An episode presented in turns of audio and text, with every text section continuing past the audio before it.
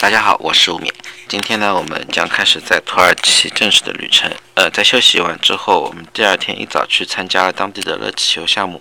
呃，这个热气项目呢，我是在网上国国内的时候在网上直接先预定的。嗯，因为之前一直说热气球项目，嗯，发生过很多的事故，所以说我们当时是选择了比。嗯，比较大的一个公司，这样的话呢，安全性会有一点的保证。土耳其三大热气球公司，一家是那个 Butterfly，还有一家是卡巴多奇亚，另外另外一家我现在有些一下子有些记不起来是哪家公司。呃，主要这三家三家热气球公司的比较大的热气球公司在这里预定呢，会呃安全上会有一些保证。然后一早五点那个。热气球公司就派车到酒店接我们到集合的地方，然后会发给每个人一份很不错的早餐。呃，早餐是不限量供应的。嗯，吃完之后如果觉得不够还可以自取。然后会有一位工作人员告诉我们很多的注意事项。这个工作人员可以说是一个语言天才，先是用土耳其语说了一遍，然后再用日语。英语、韩语，又把注意事项复述一遍。最后呢，他居然还用中文，中文再说了一遍。呃，可以说中文也说得非常非常的流利。呃，语言天赋非常的不错。呃，因为热气球这个项目呢，还要根据当天的那个天气情况来决定是否起飞。然后我们当天运气不错，在等了大约半个小时之后，我们呃被呃大等了大约半个小时之后。那个就告诉我们今天是可以起飞的，然后我们就跟着飞行员开车又到了起飞的地点。等到那边热气球全全部准备好之后，呃，所有人就上了吊篮，然后热气球就起飞了。我坐的呢是当天的第一班出发的热气球。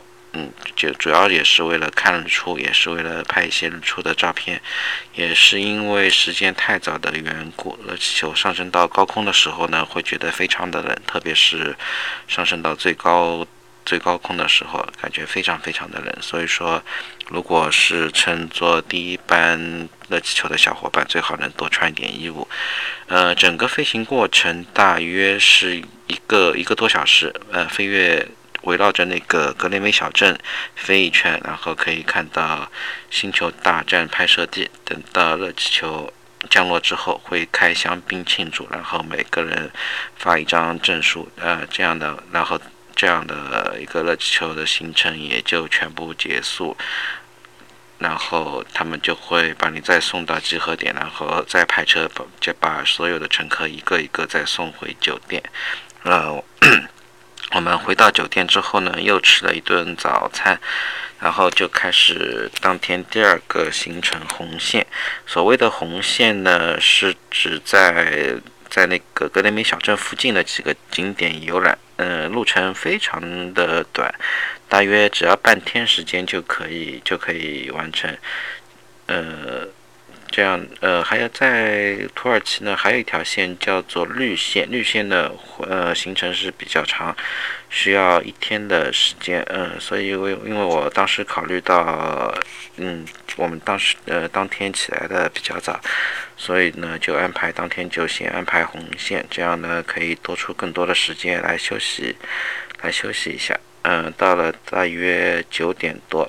那个旅旅游公司就开车来接我们出发，上车之后发现全车全部都是全是中国大妈，在最后的一个最后的一排位置上坐了两名日本的游客，而那个红线的导游呢是是个会说一点中文的小伙子，呃，结果导游呢。嗯，就是全程没怎么顾及这两位日本的游客，几乎都是在说中文。后来最后这两位日本游客实在是忍不忍不住了，只能和导游说能不能说说英语，我们实在是听不懂中文。呃。虽虽然当时那个导游说没问题，那但是没他也是没说几句英文，又开始又开始说中文了。最后这两名日本游客也是非常非常的无奈，只能只能自己跟自己聊天了。啊，然后我们第一站红线的第一站是格雷梅露天博物馆。呃，露呃露天博物馆主要是看一些千奇百怪的石头，还有一些历史的古迹。呃，当然那个导游也会也会讲解，但是。他讲解时候说的是中文啊，不不，他讲解的时候说的是英文，嗯，而且说的语速语速也非常的快，所以我也没基本上也没没没有听清他在说什么，嗯，就但是只记住了一些。只就说大导游说啊，你们看这块石头像不像一个蘑菇？然后说，哎，你看那个石头是不是像一个骆驼？呃，在那个格勒梅博物馆这边呢，会有会有很多的商贩，他们卖卖一些当地的旅游纪念品，卖的最多的呢是呃当地的一个蓝眼睛。传说这个蓝眼睛是可以吸收人身上的厄运。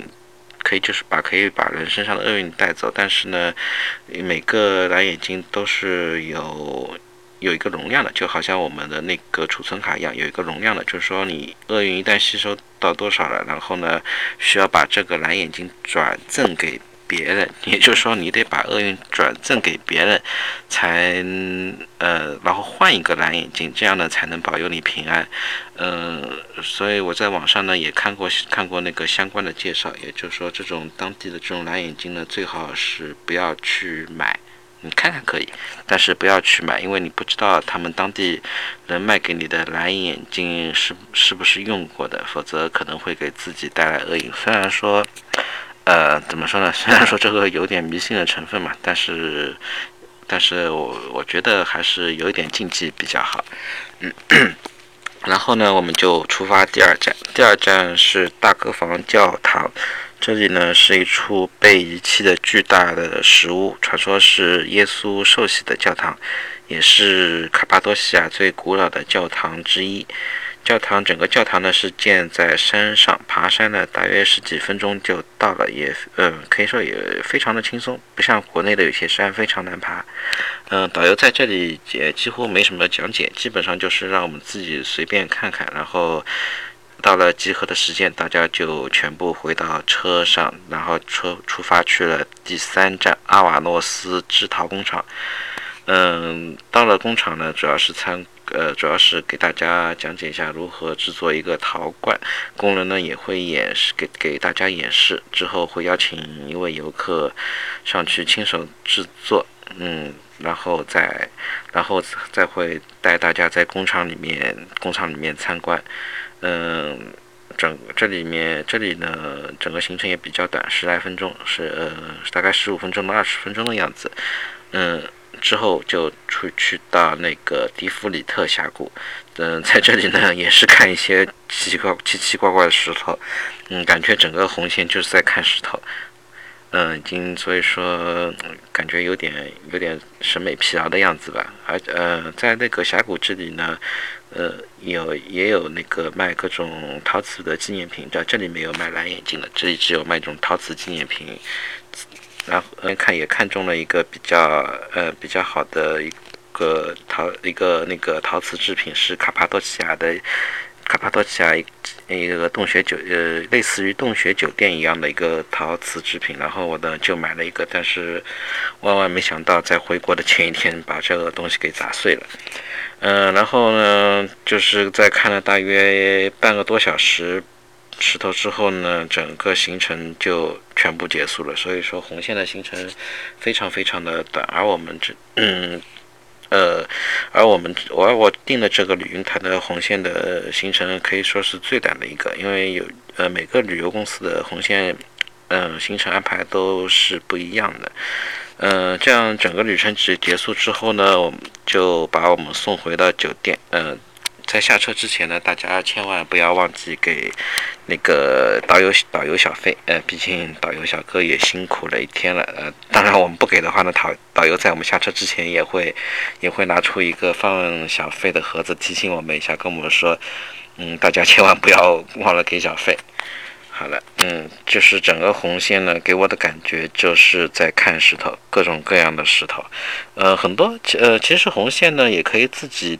自己那个订一个出租车，或者是说自己租个车，或者或者有一些那个摩托车去自己去玩，路程呢也不是，反正也不是很长，开个导航呢也可以自己玩下来。因为但是当时我驾照也没带，呃，翻译件什么的都没带，所以也没想过，也没想过自己要订订车或者怎么样。呃，但呃，而且在而且我当。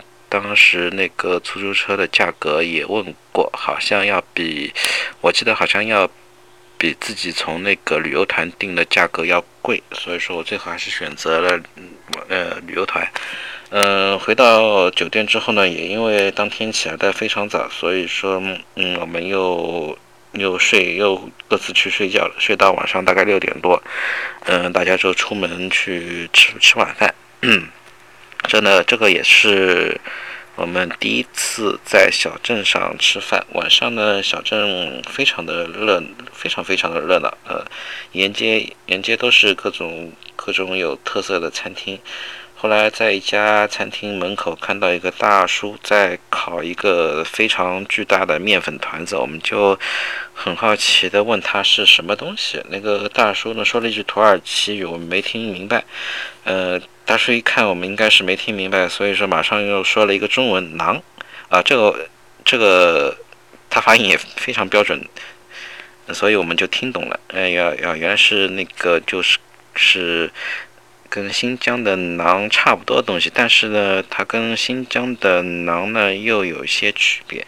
新疆的馕是实心的，很，而且是扁的，呃，像个就像个巨大的大饼一样。但是土耳其这里的馕呢是空心的，而且是当中是发起发起来，就像一个呃，就是说它烤好之后呢，就像一个气球一样圆滚滚的。嗯，然后那个大叔呢也给我们尝了尝了一块，嗯，吃上去呢也是脆脆，脆脆的，很好吃，非常的香。然后我们就决定在这家餐厅吃个晚饭。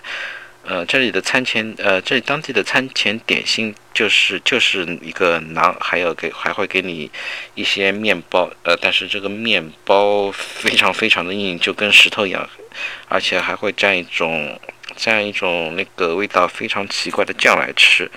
吃完饭之后，其中一个小伙伴感觉这个馕吃一个不过瘾，而且这个馕确实非常好吃，于是呢又买了一个带回去当夜宵。然后我们一行人就慢慢的走回酒店。当天晚上，呃，就休准备休整一下，然后第二天就准备走那个绿线。绿线之前我也说过了，那个。